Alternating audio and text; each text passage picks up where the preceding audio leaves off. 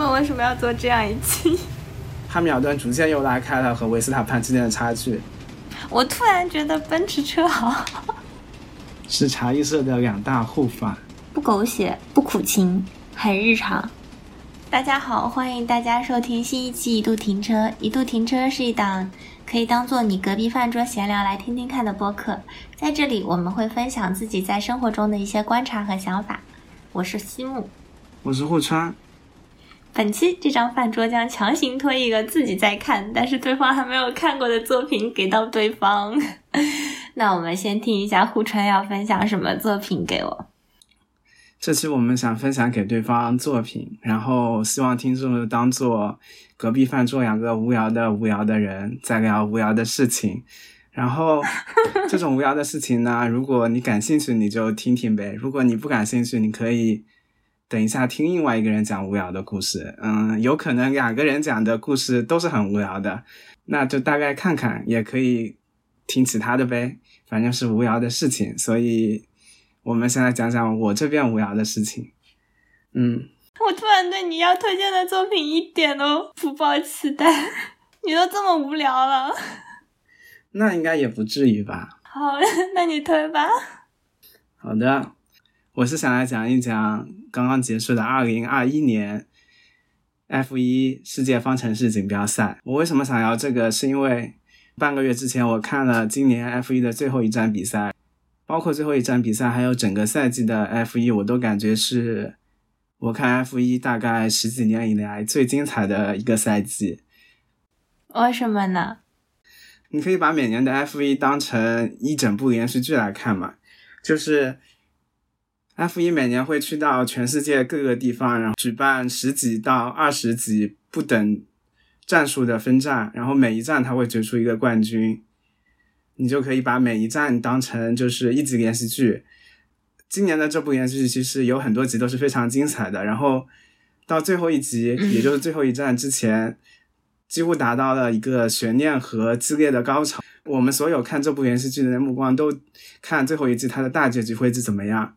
而大结局又是可以说浓缩了这一整季 F 一的精彩和转折，它最后的结果出人意料又不那么出人意料，所以我看完最后一集，也就是这一季的最后一站的时候，我就真的是久久不能忘怀，而且无论是在网络平台国内外，都会有很多人讨论说，最后他到底应不应该这么做，他到底发生了什么，我们应不应该承认这一届的比赛。就大概就是这样，所以我会觉得说，今年的 F 一真的是我看 F 一大概十多年以来最精彩的一年。所以到底发生了什么呢？在讲这些事情之前，我要大概讲一下一些基本的一些信息。好的。不然的话，可能你理解起来也会比较困难。嗯。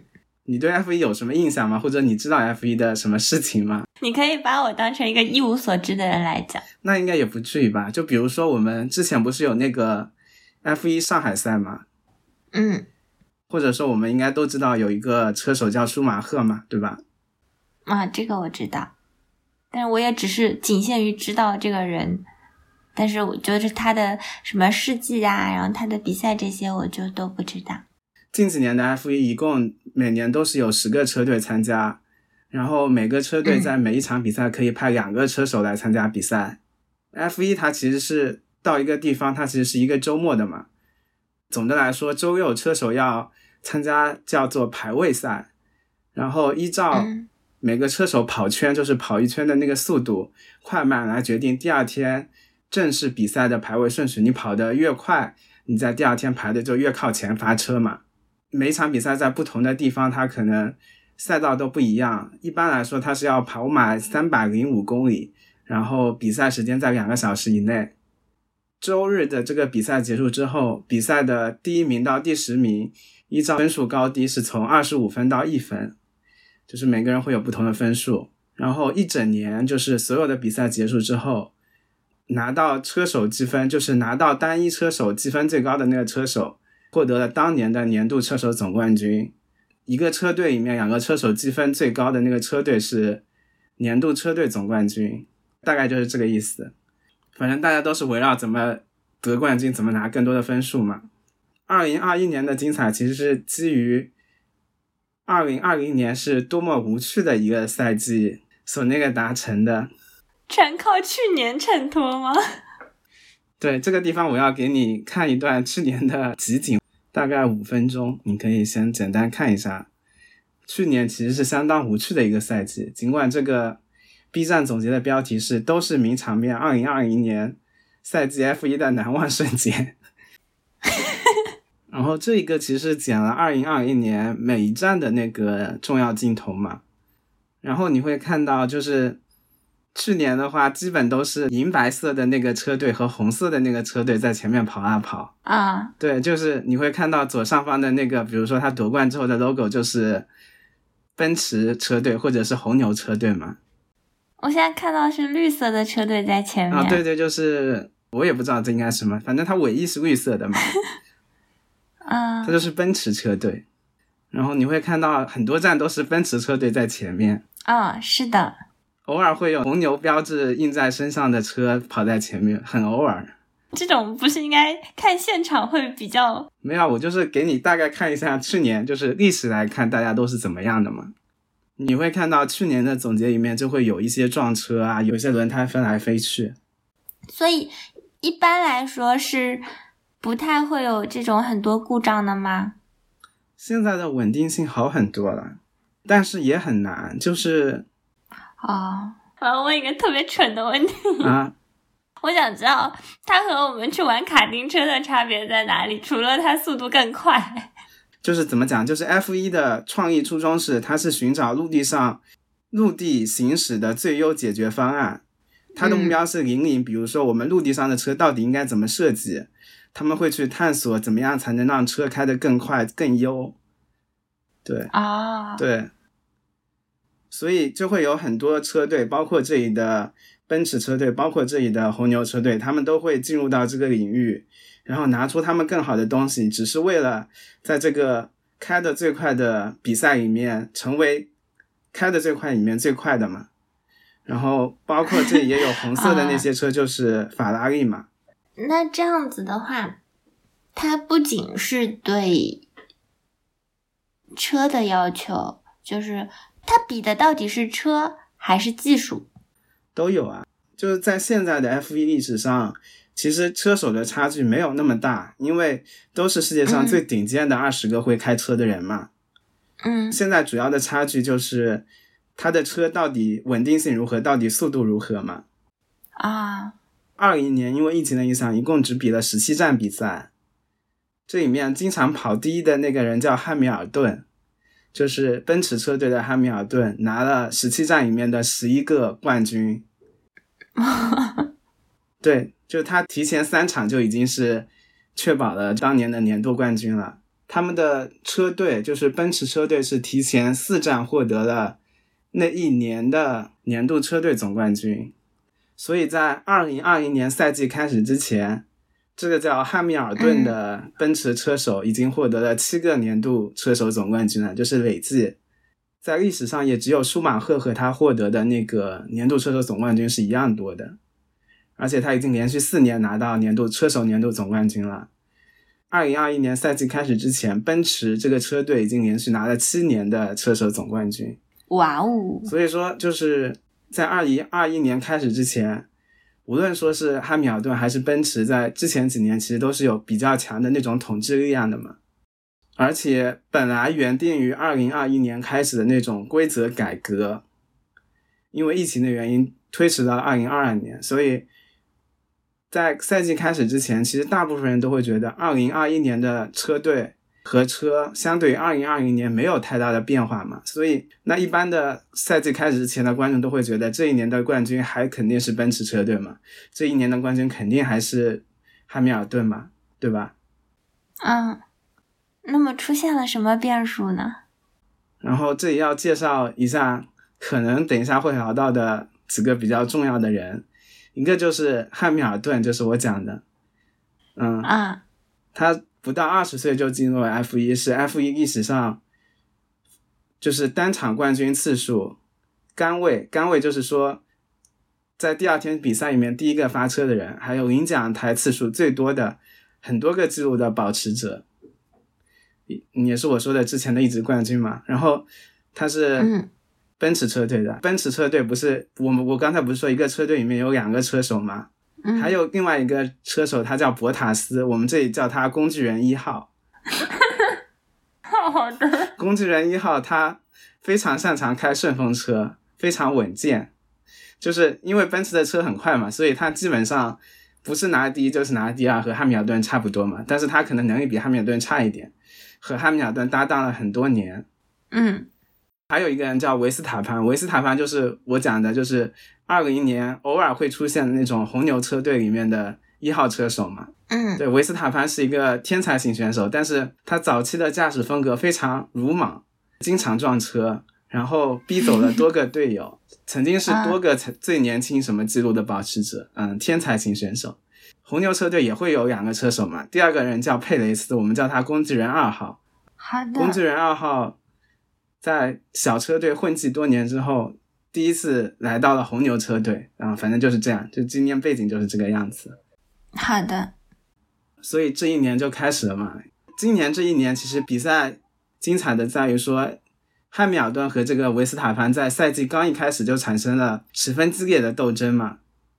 在赛季开始的前四站里面，汉密尔顿拿了其中三站的冠军，维斯塔潘拿了其中一站的冠军，但是其他也都是第二名嘛。嗯因为一站里面一个车手他可以获得的分数最多是二十六分，然后第二名其实可以获得的最多分数是十九分。四站比赛之后，两个车手的积分差距就只有十四分。嗯第五站他就到了那个摩纳哥大奖赛嘛。摩纳哥大奖赛它其实就是在摩纳哥的街道上进行的比赛，就是你可以想象那些比较宽的那些，呃，F1 赛车在我们正常的那种公路上开车，它就比较难超车嘛。嗯然后在摩纳哥大奖赛的时候，因为汉密尔顿的那个排位赛成绩糟糕，导致他正赛的时候又因为赛道的限制，他没有办法超车。这一场比赛他就只得到了第七名，但是维斯塔潘这个时候获得了第一名。这一站开始，维斯塔潘的那个分数第一次比汉密尔顿高，这是维斯塔潘这么多年比赛里面第一次领跑整个车手的积分榜嘛。已经很多年没有出现说有两个人可以竞争这个车手冠军的，所以很多观众，包括我在这一时刻才意识到，维斯塔潘他在这个时刻是可能获得冠军的。但是其实这个时候维斯塔潘也只领先了汉密尔顿四分嘛。嗯在摩纳哥之后，他们又来到了一个叫阿塞拜疆的地方。这场比赛好像维斯塔潘也是很厉害的样子，然后维斯塔潘一直领先，一直领先，大概领先到最后只剩两三圈的时候，他突然爆胎了。嗯对他就是开着开着，然后轮胎坏掉了，然后他就直接撞到了墙上，退出了比赛嘛。这种如果发生爆胎，他不是立马去换胎吗？F 一它是这样的，它换胎是有一个专门的区域，你跑一圈，嗯你在一个特定的入口，你可以进到维修站换胎。就是换胎工是不能哦到赛道上把轮胎换掉的。所以如果是在非换胎的那个区域，你出现任何故障的话，就代表你退出了这这一圈的比赛。对你如果没有办法把车开回到维修区换的话，那你就只能停在路边嘛。嗯然后停在路边，这个时候会有危险吗？因为 F 一车速这么快，嗯这个时候它就会引入一种叫安全车机制的，就是会有呀民用的嗯奔驰车或者阿斯顿马丁领跑这些车嘛，直到赛场内的嗯工作人员把这个有问题的车抬走嘛，然后才会重新开始比赛。然后这个时候，如果你是汉密尔顿，你应该很激动嘛？乐极生悲了吗？对啊，因为对方遥遥领先，然后本来又要被拉大差距，然后对方突然爆胎了，这就给了汉密尔顿非常好的机会嘛。不是说到安全车带领之后，他们又重新开始了吗？这个时候汉密尔顿嗯其实是排在第二位，排在那个嗯我们刚才说的工具人二号佩雷斯的后面，也就是他在一辆红牛车的后面。嗯、他就想通过晚刹车获取优势嘛，然后嗯到对方前面。结果这个时候不知道是因为他太心急还是什么原因，在比赛重新开始之后，他就按错了按钮，落到了最后面。你可以看一下我发给你的那个图，它是绿色那辆吗？对啊，他就笔直冲出了赛道呢。呃，但他还能回去吗？可以啊，他是还可以的，但是他现在回去，你可以看到他后面的车离他这么近，都到他前面去了呀。啊，对，所以这场比赛尽管说维斯塔潘爆胎了，失去了拉开分差的优势，但是汉密尔顿也没有获得积分。嗯，阿塞拜疆之后的三场比赛里面，维斯塔潘保持了优势，在这三场里面，维斯塔潘获得了三连冠嘛，在这个时候，他把和汉密尔顿的优势扩大了三十二分。红牛的车已经表现了十足的竞争力嘛，总冠军这个时候大部分人可能觉得都是维斯塔潘的了。嗯，后来又发生了什么呢？这三场维斯塔潘三连冠之后，下一站就到了英国。汉密尔顿本身是英国人，汉密尔顿因为成就特别高，他在英国也是被封爵的，就是他是汉密尔顿爵士嘛。英国是汉密尔顿的主场。哦，好的。维斯塔潘在英国站一开始也十分强势，他是在正赛里面第一个发车的嘛。嗯，在第一圈的时候，维斯塔潘和汉密尔顿争位置的时候发生了碰撞，汉密尔顿直接把维斯塔潘撞出了赛道。就维斯塔潘非常严重的被冲到了赛道外，整个车都被损毁了嘛，导致了维斯塔潘的退赛。嗯，红牛车队官方宣称，就是在发生碰撞的时候，维斯塔潘承受了汉密尔顿达到五十一个 G 的压力。嗯，这场的最后，汉密尔顿获得了冠军，然后很明显就是双方的差距就从之前非常离谱的三十二分，突然就变成了八分。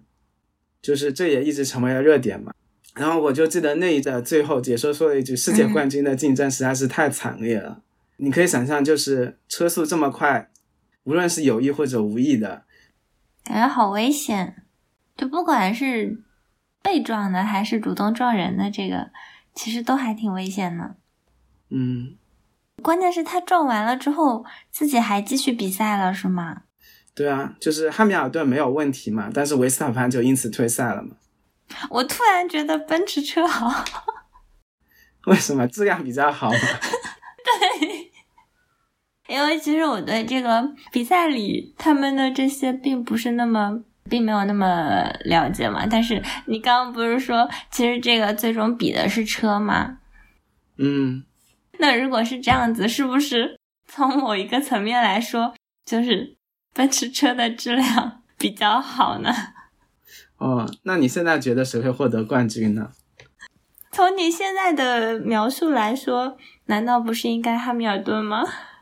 嗯。但是你铺垫了那么久，这个事情肯定没有那么简单，对不对？嗯。英国站之后就是匈牙利站。匈牙利是一个下雨天，很大的雨。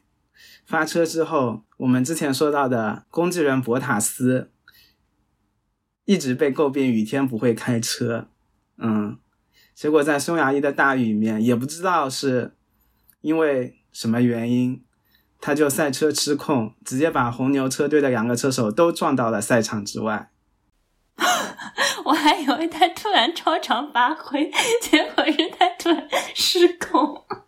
对，被撞的二号工具人。佩雷斯就退赛了，因为太严重了。啊，人都受伤了吗？人都没有问题，就整个赛季其实大家都还挺安全，尽管出了挺多事故的吧。啊，维斯塔潘非常的坚强，尽管说维斯塔潘他的车被撞了，就是侧边的那个车厢都整个碎掉了，他就只能用胶布粘着那个侧边的车厢。天哪！然后继续看，好顽强啊！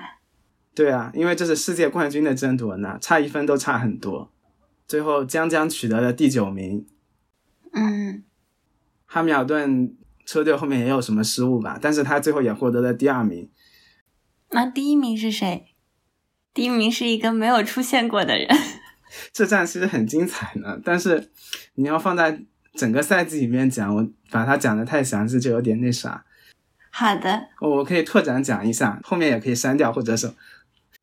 你不要拓展了，我我有一种到时候听众会听这些，真的是很无聊的一期。明明很有趣啊！你看，这就是可能听众会觉得很无聊的内容。我们为什么要做这样一期？好，那我们就不讲了，我就接着往上讲好了。好，你继续吧。匈牙一战之后，汉密尔顿又在积分上领先了维斯塔潘。匈牙利之后的两战，维斯塔潘获得了两个冠军，汉密尔顿获得了一个亚军，一个季军。在意大利站开始之前，两两个人的积分差距仅仅是维斯塔潘微小的领先三分嘛。嗯，在意大利站的时候，发生了今年来说争议最大的一个撞车事故。嗯，维斯塔潘在后方尝试超越汉密尔顿的时候。直接把整辆车架在了汉密尔顿的车上，导致了这辆车在那一站都一起退赛了。所以这种的话，退赛是退一场还是后面都退了？就退一场啊！他如果能修好的话，那自然就是只退那一场嘛。他们都可以在下一站开始之前修好，因为每一站间隔差不多都有一周，多的有两三周这样子。哦。这个碰撞就十分危险嘛？你看我发给你的那个图里面，就是维斯塔潘后面的轮子，其实在汉密尔顿头盔上方的那个柱子上面，其实都弹了一下，而且是在车速那么快的情况下。天呐，在那个时候，大家都会觉得说太过于激烈了。嗯，在意大利之后的四战里面，没有什么波澜，维斯塔潘都表现了比较强的统治力嘛。获得了两个冠军，两个亚军，他把和汉密尔顿的领先优势拉大到了十八分。这个时候，整个赛季就只剩下四场比赛了。嗯，然后考虑到最近其实这两个人基本上都是一二带回的，维斯塔潘的车这几场相对来说也更快嘛。很多人其实这个时候都会觉得汉密尔顿没有太多机会来获得冠军了。嗯，但是在巴西大奖赛开始的三场里面。汉密尔顿的车表现都是更快的，连续三场比赛他都获得了第一名嘛，所以在来到最后一站阿布扎比之前，汉密尔顿和维斯塔潘他们的车手积分是一模一样的，所以就像我刚才说的，他们来到了一年连续剧的最后一集，在那一集之前，其实他们经历了很多的故事，很多的撞车，很多的冠军和亚军，很多的纷争，但是他们在来到。最后一集、最后一场比赛之前，他们是相对来说是平等的，他们就只靠最后这一场比赛来决定这一整年他们的努力到底谁拿到冠军，谁拿到亚军嘛。嗯，所以在最后一站之前会有一些比较大的猜想嘛。在最后一站之前，汉密尔顿和维斯塔潘他们的积分尽管是一样的，但是在 F 一的规则里面。如果两个车手他积分相同，就按照谁拿到的冠军数量多来决定谁在前面。在最后一站之前，维斯塔潘的冠军数是比汉密尔顿多的，所以对于汉密尔顿来说，他只有比维斯塔潘的分数更好，他才有可能获得这个冠军。嗯，这样啊？如果说他们两个人一起退赛，汉密尔顿还是会失去冠军的，就会导致他在最后一站非常小心嘛，他不能被撞出去。他起码不能说最后没有完成比赛，那他根本就没有机会嘛。在 F 一的历史里面，在最后一站之前，如果说两个人积分比较相近，是会有很多次就是最后因为撞车结出了冠军。比如说舒马赫，他其实有两次积分相近的最后一站，有一站他是通过撞车获利了，他最后获得了年度冠军。还有一次。他在最后一站的时候处于劣势，他把当时的冠军撞出去了，结果他那一整年的分数都被罚掉了，认为他是恶意的嘛？就恶意的话就会，你总不能因为得到冠军恶意把人撞出去吧？那和碰碰车有什么区别？好的，嗯，所以对于维斯塔潘来说，他的车在最后的几站里面明显是不如汉密尔顿快的。如果直接在 赛车上决出冠军，他很有可能最后没有办法拿到这个最后的冠军。那也会有很多渲染嘛，比如说，如果说汉密尔顿夺得了冠军，他就会成为历史上唯一一个拥有八个世界冠军的车手，他会比舒马赫还要多一个。哦，他就有可能会成为所谓的历史第一人嘛。那如果是维斯塔潘夺冠，他也是在进入 F1 多年之后拿到了第一个世界冠军嘛，同时也打破了哈密尔顿和奔驰这么多年的对于这个冠军的垄断嘛。嗯，所以最后是 夺冠了。嗯，我随便猜的。也不尽然呢，怎么讲就很复杂。最后一站其实 啊，最后一站就这么在阿布扎比开始了嘛。最后一站的排位赛里面，维斯塔潘尽管表现很好，拿到了第一，但是在正式比赛开始之后，他立马就被汉密尔顿超过了。在比赛的第一圈的时候，维斯塔潘想要反超汉密尔顿嘛，两个人发生了轻微的碰撞，但是没有人出去嘛。一般来说，这种这种类型的碰撞，如果你获得了优势，你就要把那个位置交还给对方嘛。但是对于这个碰撞，赛会认为没有问题，汉密尔顿还是在维斯塔潘的前面。嗯，随着比赛的进行，汉密尔顿逐渐又拉开了和维斯塔潘之间的差距，两个人在赛道上大概差了十秒左右。这么久？那这个时候你是维斯塔潘，你会怎么办？嗯，你现在想撞人也撞不到了。对呢。我刚刚想说十秒好像有点远，那他的工具人呢？哦，是呢，他的工具人要出现了呢。所以他的工具人去撞吗？那在赛道上无计可施的维斯塔潘，他就这个时候先进去换了一个更新的轮胎，因为更新的轮胎可能更快嘛，也会起码创造一些变化嘛，看有没有什么机会，对不对？嗯。那如果说一般你的竞争对手先进去换轮胎的话，你也会在下一圈立马进站，你害怕出现问题嘛？因为你是领先的一方，对不对？嗯。维斯塔潘和汉密尔顿先后进站，这个时候，本来在赛场上排第三的工具人他就被留在了场上，对不对？对。这个时候，红牛车队让工具人佩雷斯不进站，这个工具人二号他不就在汉密尔顿前面吗？本来的位置是。汉密尔顿、维斯塔潘、工具人二号，他们前面两个进站之后，位置就是工具人二号佩雷斯、汉密尔顿、维斯塔潘，对吧？嗯。那这个时候，红牛的策略就是让佩雷斯尽量的挡住汉密尔顿，然后让维斯塔潘可以尽快的追上来嘛，因为你挡着他就没有办法用全速冲嘛。嗯。但是我们也知道，这个工具人二号他是没有换过轮胎的，他的轮胎会比汉密尔顿老了。很多圈，啊，这个时候大家可能会觉得，作为一个七届的世界冠军，汉密尔顿会很快的超过工具人二号嘛？这个时候背景就是，他们出来之后，其实汉密尔顿还是比维斯塔潘快差不多十秒嘛，因为他们都一起进站了。但是工具人二号佩雷斯非常努力的挡了汉密尔顿非常多非常多圈，到最后汉密尔顿超越工具人二号的时候。汉密尔顿只领先维斯塔潘两秒了，就等于说工具人二号佩雷斯哦帮助维斯塔潘挡了整整八秒。这个时候就出现一个金句嘛，就维斯塔潘这个时候说了一句金句，说工具人二号 is a legend，就是是个传奇嘛，对吧？那汉密尔顿的工具人一号呢？工具人一号他只会开顺风车啊，他现在开逆风车 被落在很后面呢。我这样子，工具人一号不行啊。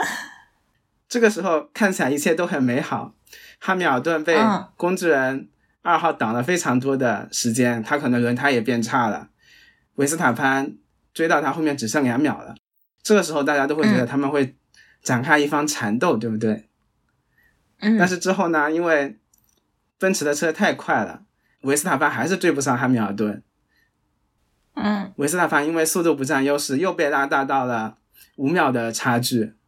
维斯塔潘看好像还是不行，于是他决定再去换一次轮胎，然后他又去换了一次轮胎，但是再次换轮胎之后也很难追上了汉密尔顿，在整个比赛只剩下五圈，就是整个二零二一年赛季只剩下五圈的时候，嗯，维斯塔潘因为换过轮胎，尽管他很努力的往前赶，但是汉密尔顿还是领先维斯塔潘十二秒，嗯，这个时候好像一切都已经决定了，你就是你哪怕正正常一圈比。对方慢个两秒，最后你还是冠军嘛？而且两秒在 F 一的世界里面是非常非常大的差距了。然后汉密尔顿松懈了。这这个时候那个解说都会说，我们是时候总结一下汉密尔顿的八冠生涯了。嗯，大家都会觉得说，汉密尔顿正常把车开回来就已经是冠军了，已经是八冠了。维斯塔潘尽管一整个赛季非常努力，但是最后还是没有办法拿到他想要的这个冠军嘛。那不是车不行嘛，又不是他的错。但是在最后五圈的时候发生了非常大的转折。嗯，然后你现在就假设你是一个看到最后五圈发现。汉密尔顿遥遥领先十二秒，维斯塔潘苦苦挣扎还差十二秒的人，然后突然转播界面给了你这样一张图片，你会怎么想？嗯，一辆其他车队的车撞在了护栏上，横在中间是吗？然后哈密尔顿撞上了他，那也太太愚蠢。对，然后就讲到我们刚才说的嘛，如果一辆车它被撞了，会发生什么事情嘛？嗯。就会出安全车，对不对？对，这个时候一般来说有安全车的时候，车队都会先进站换轮胎嘛。嗯，这个时候你就会想，如果对于奔驰车队来说，他会进去换吗？换呀。那如果他进去换，那如果红牛车队他不进去，那红牛车队不就在前面了吗？可是刚才维斯塔潘不是进去换了吗？你不换也可以开完呀。只是说你不换，它可能会慢一点。哦，所以他没有换，继续开。对，但是维斯塔潘进去换了轮胎，所以他的胎爆了。就只有这一种结果了，是吗？那那你这么问我，我只能顺着你的逻辑这么推测。反正遇到这个机会的维斯塔潘进了站，换了新的轮胎。等他换完出来之后，赛场上他的顺序就是这个样子嘛。安全车没有换轮胎的汉密尔顿和换过轮胎的维斯塔潘，维斯塔潘后面还有一串他套圈了的车呀，就是维斯塔潘可能比他们多跑了整整一圈的车啊，有四五辆这样子。然后比赛这个时候只剩下三四圈了。其实如果按照我们之前说的，安全车的赛制是，一般安全车一开赛道是全部的那个。危险被清除嘛？比如说这辆被撞坏的车被抬到外面去了，赛场上没有什么碎片了，安全车一开，他们重新开始比赛嘛。嗯，那对于红牛车队来说，他现在肯定是希望安全车尽快走的，对不对？因为他的轮胎比汉密尔顿更新。他有可能就是依依靠更新的轮胎超掉汉密尔顿，但是对于汉密尔顿来说，他就压根不希望比赛重新开始了，因为只剩最后五圈了嘛。嗯，如果说大家处理这个撞坏的车的速度慢一点，那安全车就只能把整个比赛带完，那汉密尔顿就是这样轻轻松松的就拿到了最后的冠军。嗯，所以这就最后就把这个问题取决于整个赛事了，赛事要不要让安全车离开，对不对？什么时候要安全车离开？一般来说，安全车离开的条件是所有被套圈的车重新回到车尾。我之前不是讲的说维斯塔潘后面还有四五辆套圈的车嘛？要让这些车和后面其他被套圈的车一起超过安全车，回到整个车队的末尾，然后这个时候才可以重新开始比赛。嗯，但是呢，赛会一开始没有让这些车重新回到队尾。在最后第二圈的时候，他只让他们之间的，就是维斯塔潘后面的那几辆车回到了队尾，然后比赛就重新开始了。嗯，那么就可以想见，就是他们就只剩下最后一整圈来决定谁是冠军了。最后一整圈开始之前，汉密尔顿在队伍的最前面，但是他的轮胎比较旧，维斯塔潘在他的后面，但是他的轮胎是崭新的轮胎。嗯，就是。整个赛季，整个延时剧的高潮，你留在了最后一集，留在了最后一集的最后那么一点点时间，好坏哦！你就会觉得这个赛事最后做这个决定，好像是为了不让自己决定冠军是谁，也有可能是为了收视率，对不对？于是，反正他们的比赛就来到了最后一圈了，一决胜负。那你可以想见，汉密尔顿他也不敢撞，他也不敢很激烈的防守，对不对？因为一撞，反正。两个人都失去了资格，最后维斯塔潘还是冠军。维斯塔潘在整个最后一圈进行到三分之一不到的时候，比较轻松的超过了汉密尔顿。汉密尔顿尽管想反超，也因为他轮胎也比较肉，最后失去了节奏。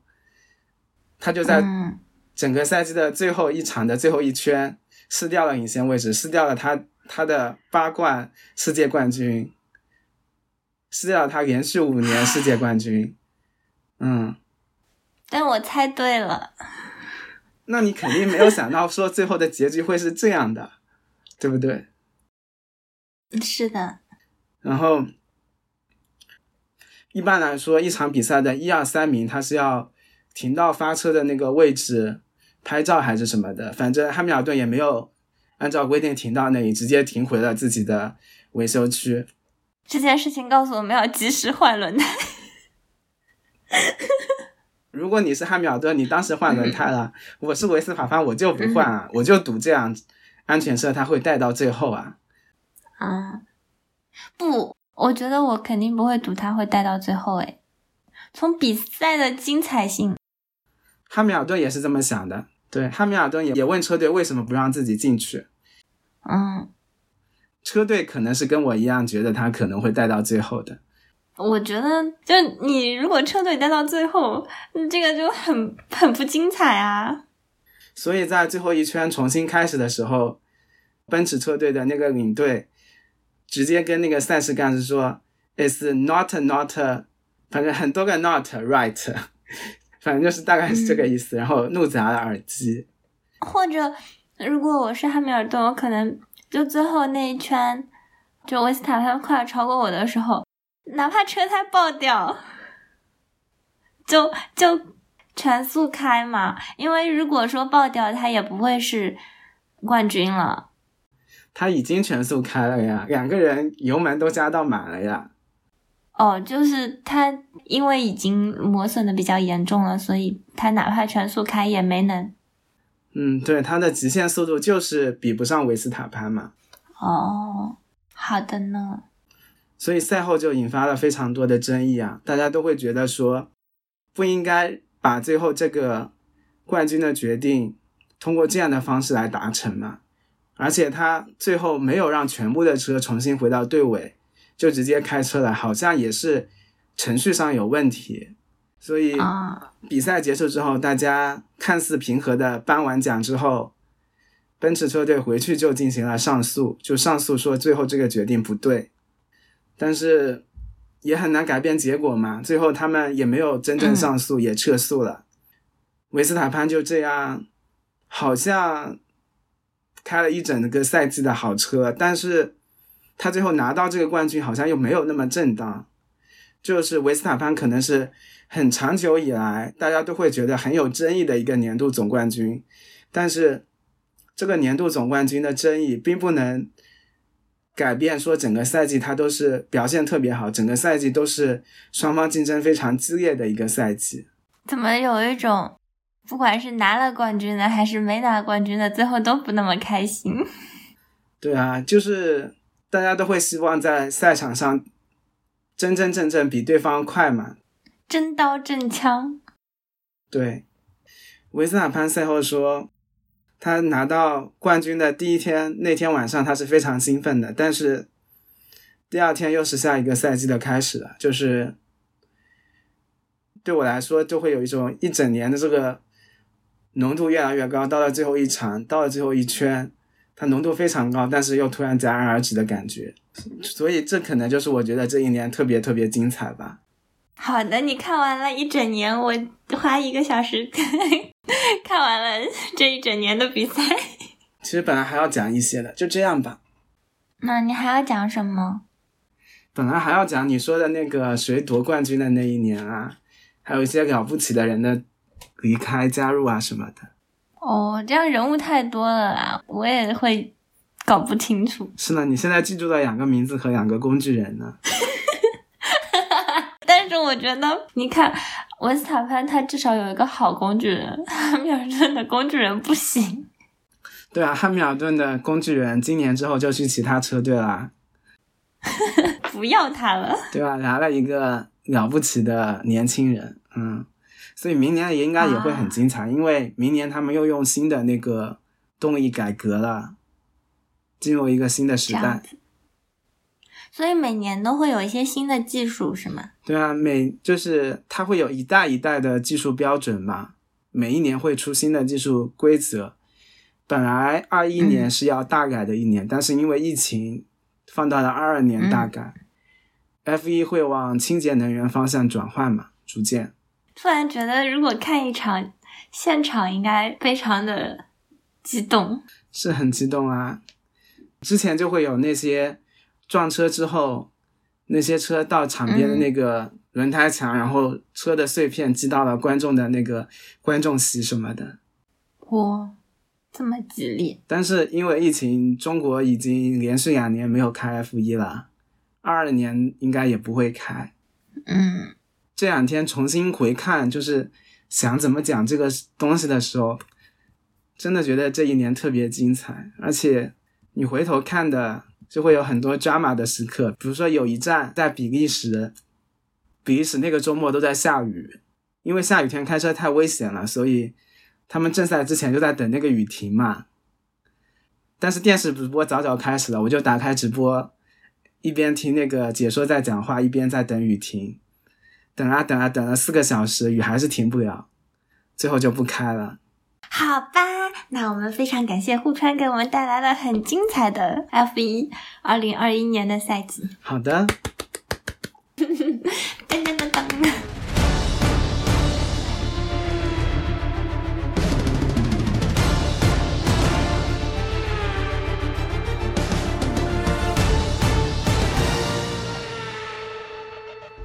那现在就是我的时间啦。好的呢。我可纠结啦，你知道吗？因为要选的作品，首先我得找我觉得还不错，你又得没完全看过才行。不然有的剧的话，我看的时候觉得很好，或者看完我觉得实在太好了，我就会在过程当中不断的给你安利或者分享一些剧情或者台词以及当时的一些想法给你，对不对？嗯，就比如说我很喜欢的，像《我们与恶的距离》，什么《小小安妮》《傲骨贤妻》《绝命毒师》一类的，就算我没说过，你肯定也早就听过了，对不对？是的呢。所以排除掉这些，我最后挑出来的作品是，我觉得你肯定没有看过，也没有听过的一部影视剧，叫做《一起同过窗》。听起来是个讲学生的故事呢。对的，这是一部校园群像成长类的轻喜剧。哦，校园群像比较适合的场景就是下饭，然后不太想动脑子，也不想要耗费特别多的情绪，就想轻松一点，开心一会儿。那你是在什么场景下看的这部剧呢？第一次看的时候，应该是在。一六一七年的时候，当时就觉得看的挺热闹的，一群人就叽叽喳喳，但是他们又是那种和而不同。而且我其实是喜欢看群像剧的，就喜欢一群人亲密无间的一起生活和做事，可能跟我本人对这样子的集体感情的向往是有关系的，就有一种。有一群人在自己身后，感觉做什么事情都有人响应，好像永远都不会孤独。但因为我个人又是个不太擅长和别人打交道和组织的人嘛，所以我就会喜欢看这一类的影视作品，比如说像嗯《老友记》《生活大爆炸》，就反正听一群人扯东扯西，就在边上这样子看着。嗯，而且呢，轻喜剧的风格叫人看起来没什么负担。这样，我现在打开豆瓣搜了一下，哦，豆瓣的评分我觉得偏高了一点儿。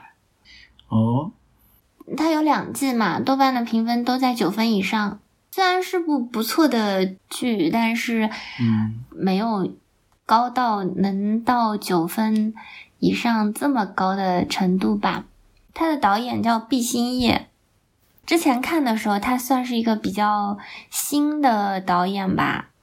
他他有另外一个名字叫做《我的大学流水账》哦，他的导演和编剧都是同一个人，当然编剧其实还有另外一个叫梅琼宇，当时他也是自己在刚毕业那会儿吧，写的就是他自己的大学生活，就自己写自己导嘛，所以他会格外珍惜每一个人的性格，就大家所有的做出来的事情，让人感觉非常的真实，就包括它里面写的一些大学的生活呀，这些跟我们过往的大学生活也很像嘛，就啊。军训什么挂科考四级，以及说我我印象最深刻的、最能有自己深切感受的，就是有一集里面他们学校突然放假，然后宿舍四个人本来打算是突然来临的假期，要好好计划一下这几天要干嘛干嘛干嘛，但是最后就是一天一天在宿舍待着。嗯，那很符合生活呢，是吧？而且这部剧它的一些最初的这些演员都是一些新人演员，它一和二其实拍的还比较顺利。嗯，上大一是一嘛，上大二是二，大三隔的时间比较久，到现在还没有上。所以这些演员为了努力，那就为了还能继续上大三，努力保养，呃，就一直在等着大三开学。豆瓣上还有第三季的词条。第三季其实现在讲道理应该拍完了，但是，唉，第三季因为资本的原因介入了，就毕星业写了四年吧，写完了，但是结果导演和部分主演都被换掉了。哦，所以就是第三季说是。第三季，但实际上可能就已经不太一样了嘛。嗯，其实我喜欢这部剧，除了群像剧的这种轻喜剧这类剧的本身以外，还有就是它的那个整体的剧情不狗血、不苦情，很日常。然后呢，里面每个人都很有自己的性格，就又很真实，又很有自己的闪光点，也。有自己的不足，他们就真的像是我们身边的同学一样，每个人呢又挺坦坦荡荡的。这里面其实有一条很长很长的感情线，就是它有一条感情的食物链。是什么？是形成了一个闭环吗？没能闭环呢，是有食物链顶端的人呢。哦，食物链顶端的那个人到了第二季，那个演员可能不太配合或者怎样吧，反正第二季就那个人不在了。那整条食物链不是断裂了吗？那它是可以继续继续闭环的。就这个里面的主角有九个，但是最主要的主角其实是只有三个。一开始引入的那个主角叫陆桥川。嗯。幸运的当上了班长，对他就是一个有点文艺、有点矫情，但是是一个一直在帮助其他人的人。三个主角是高中时代的好友是吗？哦，他们是小学同学、初中同学、高中同学。那他们学习成绩一样的优秀呢？对呢，有一个暗恋陆桥川十几年的女孩子。叫钟白，哦，但是她其实是一个自己很酷也很有自己主见的女汉子。哦，所以到了大学还依旧喜欢吗？对呀，就是他在初高中的时候可能一直都是暗恋，到了大学就要明恋了。哦，然后他们还有一个好朋友叫任一帆。任一帆是个浪子，对，那他喜欢陆桥川还是喜欢钟白呢？他喜欢别的女孩子，他喜欢别的所有的长得好看的女孩子，就是他其实是个渣男。啊，不是啊，为什么喜欢所有长得好看的女孩子就是渣男呢？他会去霍霍别的女孩子。哦，是这样，嗯，对，但是他对朋友很真诚。好的呢，可能是因为。就是对他的渣这件事情是不会有很大的篇幅和画面，只是从别人的口中，或者说呃从他的言语当中会表现出来这是个渣男，所以呢，就是会有很多人喜欢任一帆，但实际上他是个渣男。哦，好的呢，所以任一帆不喜欢某一个具象的人是吗？嗯，至少在前面的时候没有他很明显的感情线吧。好的，然后这是三个主角，嗯，接下去呢是他们的同班同学，也有非常非常多的戏份。只是说从主次来说的话，他们可能是相对不是那么主的主角。那这些同学里面肯定就有喜欢钟白的。对，那你想要先从喜欢钟白的人了解，还是说先从陆桥川喜欢的人开始了解呢？还是先从陆桥川喜欢的人了解吧。陆桥川喜欢的人叫林落雪，林落雪就是班级里面那种长得很好看，但是呢，她是那种非常会为人处事的女孩子。但是看起来呢，好像有点绿茶，就是因为她很招男孩子的喜欢，而且她很知道怎么让男孩子喜欢他，所以她创办了茶艺社。不是茶艺社，是陆桥川、钟白和任一帆他们三个人所在的社团。哦，这样的，好的呢。对，但是这个女孩子她其实也很有自己的底线和原则。如果说生活当中真的有这样一个林落雪的话，他是一个为人处事都会让人很舒服的人。那怪不得能力和号召力极强的陆桥川会喜欢他。陆桥川喜欢他是因为他长得好看。啊，任一帆就不喜欢他了吗？这样的话，任一帆和林落雪，因为他们俩的段位都很高，大家都很知道彼此是什么样的人，所以林落雪是不会选择任一帆的嘛。这样的，对他们势力相当，是茶艺社的两大护法。我都说了，林落雪不是茶艺社的。哦，好的，好的。然后，那这条线上还有林落雪喜欢的那个男孩子叫毕十三。嗯，毕十三就是个技术宅。那和陆桥川形成了鲜明的对比呢。但是林若雪喜欢 B 十三，是因为一些往事，哦，就是一些小时候的事，所以在第一季的时候，其实铺垫了很长，就是有一种啊林若雪莫名其妙的喜欢 B 十三的那种感觉。嗯，其实都是有原因的。对，其实都是有原因的。反正第一季的时候会让人觉得林落雪这个人对 B 十三就是很莫名其妙。好，这条线因为 B 十三喜欢的那个女孩子啊，B 喜欢还哦，这条线真的很长呢。嗯，对，B 十三喜欢的女孩子到第二季就没有了，所以所以这条线暂时截止到这里。好的呢。那么我们再来说喜欢钟白的男孩子。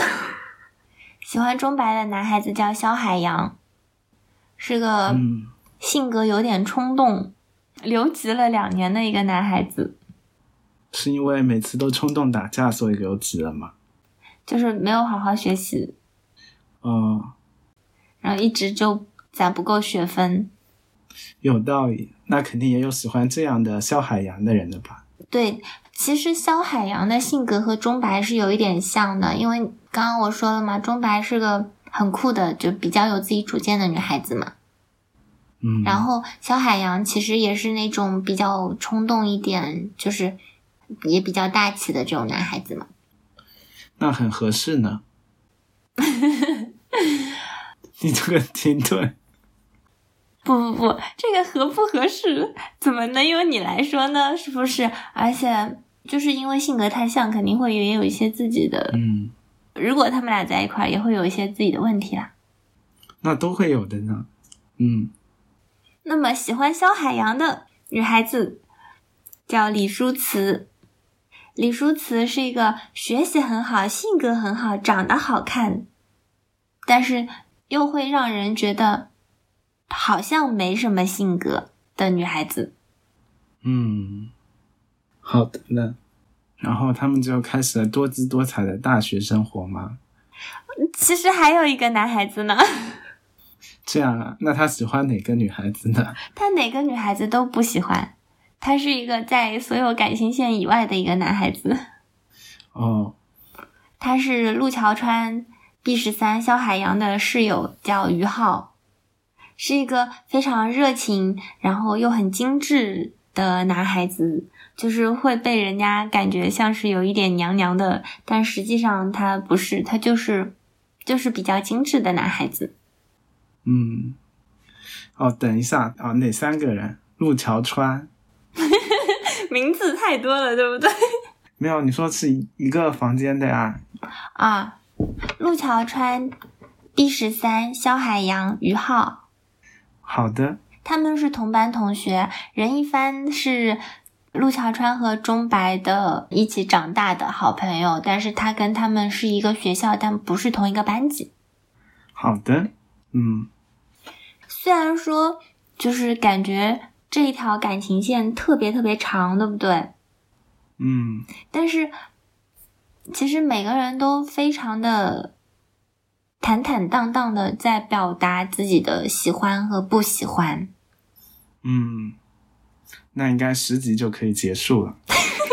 不不不，感情其实不是它里面最重要的成分，就是感情只是他们人物成长线当中的一部分，不断的探索着自己往前的一部分。嗯，所以主要还是讲这些人的成长。对，任一帆在成长之后变成不喜欢那么多女孩子的人了。嗯，任一帆的感情成长是说，他因为是个渣男嘛，对不对？他的感情成长线就是要找到他喜欢的、他真正爱上的那个女孩子。嗯，那比如说他们每天都发生什么事情呢？他们每天发生的事情其实真的跟我们的大学生活啊，除了他们，因为他们学的是摄影嘛，所以他们会有一些。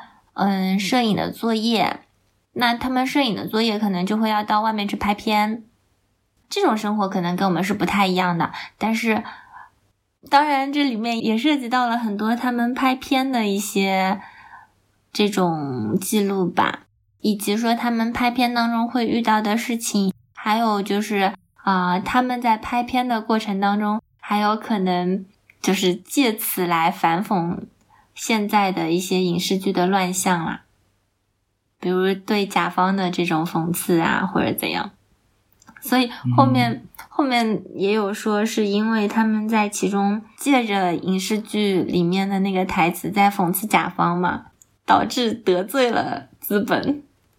哦，那本身里面也没有什么广告植入啊之类的，所以估计前期的时候经费也比较紧张。就说一个比较有代表性的成长的成长性的那个台词吧。嗯，好的呢。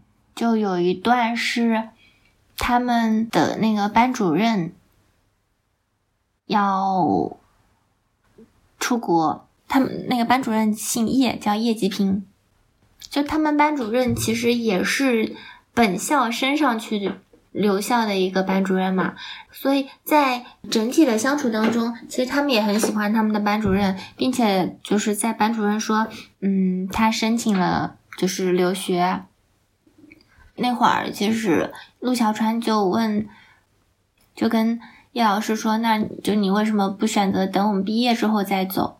但是那会儿其实叶老师就说，那每个人其实都会有自己的阶段。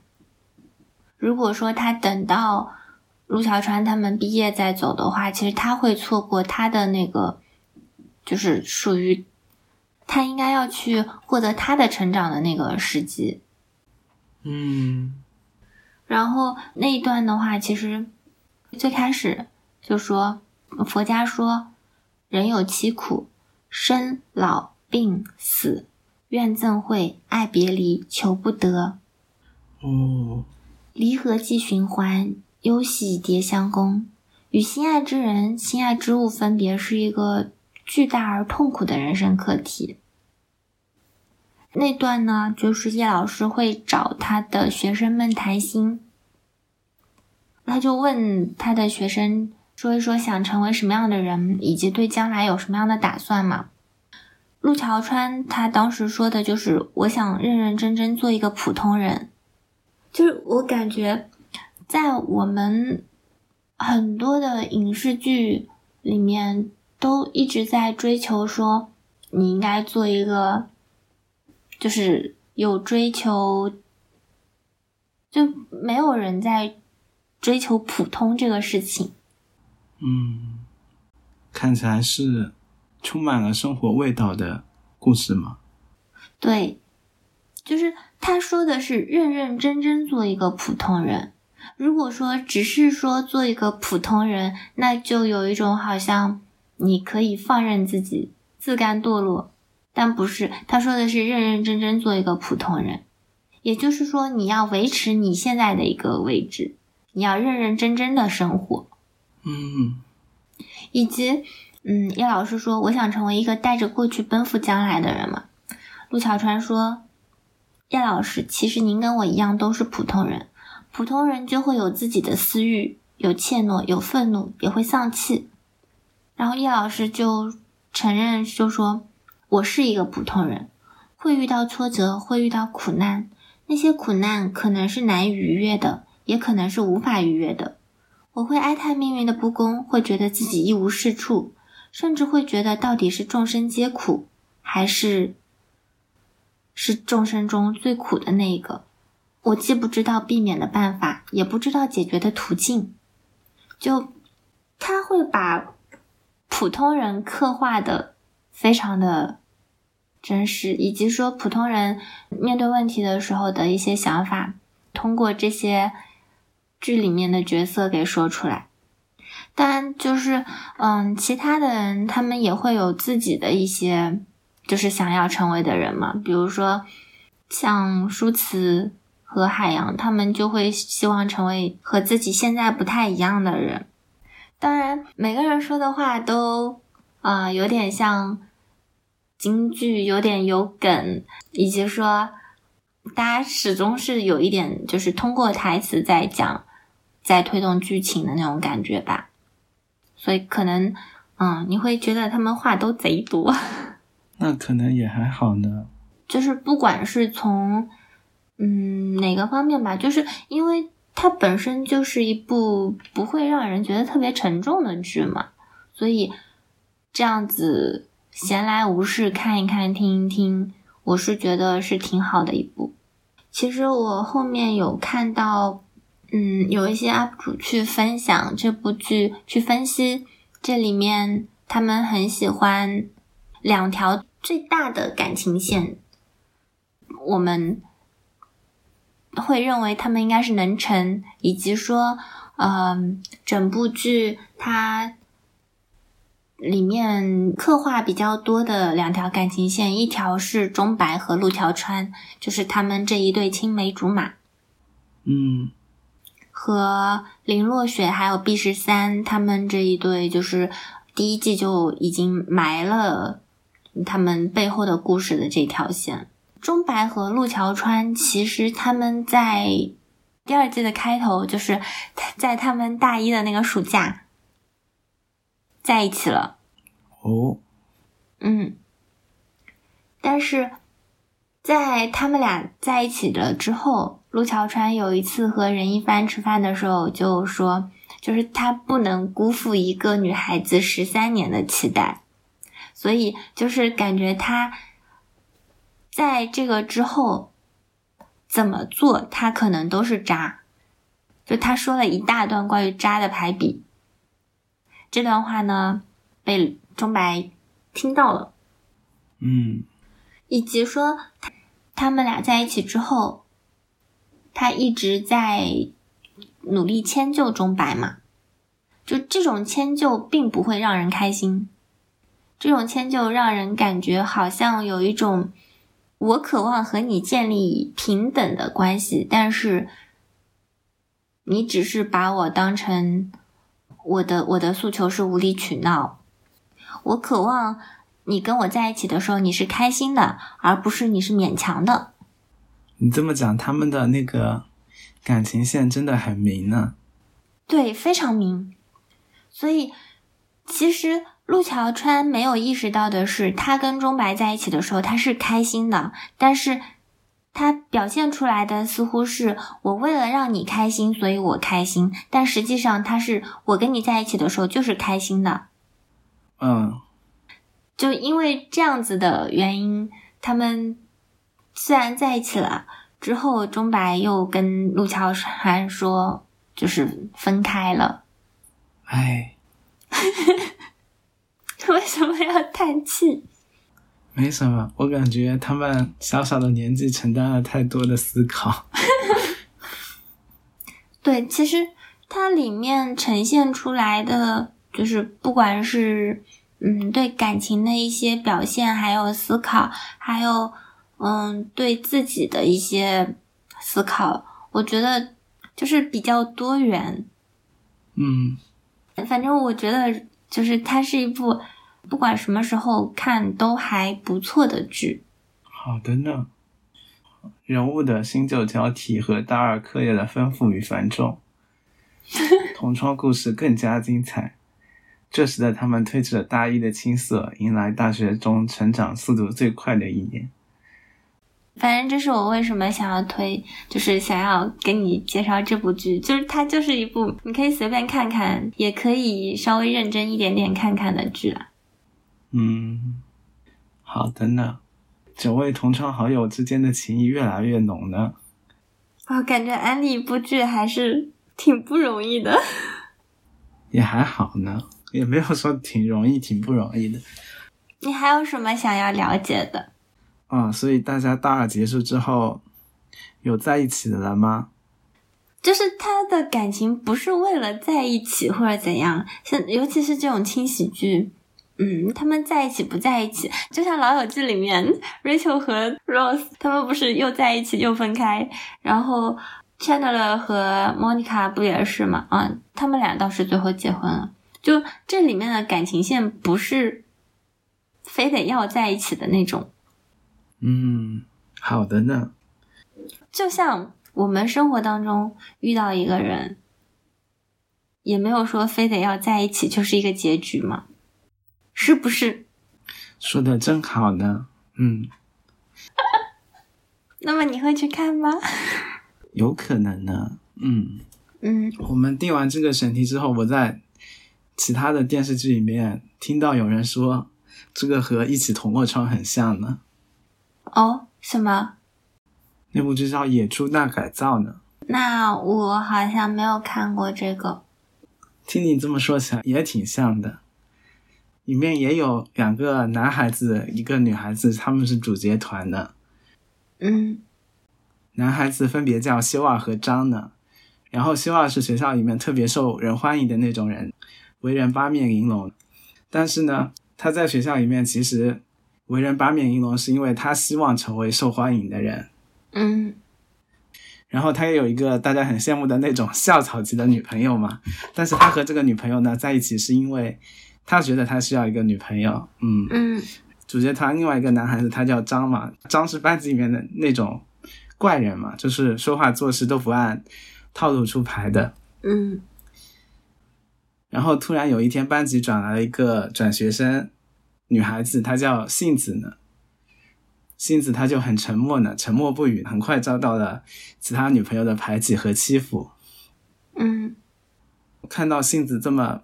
丧气，受到别人排挤，然后修二和张就萌生了帮他改造的计划，计划就是叫做“野猪大改造”。好的呢，这一面其实讲的也是他们各自的成长的故事。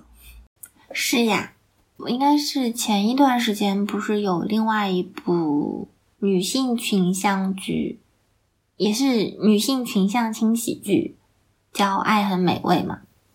哦吼。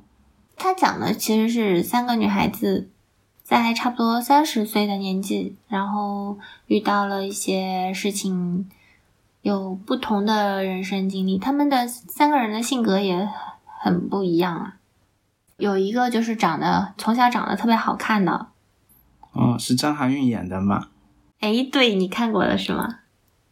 我看演员表就知道你说的了呀。啊，对，我现在打开豆瓣看了一下演员表，你说从小长得很好看的，对，从小长得特别好看，就她其实是代表了一类，就是因为长相优势，从小就受到一些优待啊什么的这类女孩子。嗯然后另外一个女孩子就是，嗯，她是王菊演的那个女孩子，她是性格比较强势，比较要强。嗯，挺好的呢。嗯，还有一个是李纯演的女孩子，就是经历也普通，长相也普通，什么都比较普通的一个女孩子。然后讲他们的在这个阶段的一个成长，也是轻喜剧。挺好的呢，这种人物成长的其实还挺好的。是，但是那我对同窗的评分会高过《爱很美味》一点啊。嗯就哪怕说同窗的那这部剧拍摄时间更早，但是他每一个人都会更加立体一点。当然他，他的那个整个集数也比《爱很美味》要多得多啊。嗯，好的。就只可惜永远都等不到他们上大三了。不过好在就是类似这种轻喜剧，你哪怕断了也就断了，只是会觉得，嗯，就有一种看着他们成长，看着他们呈现出来的那一种很认真的生活。很认真的普通生活。嗯，那本期的作品推荐就到这里啦。好的，听众朋友，如果有意见或者建议，可以给我们评论。如果你们看过二零二一年的 F 一，或者看过一起同过窗，想要跟我们讨论一番的，也可以给我们发邮件。我们的邮箱是一度停车 at gmail 点 com。如果觉得我们做的不错，请给我们多多点赞，或者在苹果播客给我们点个五星好评。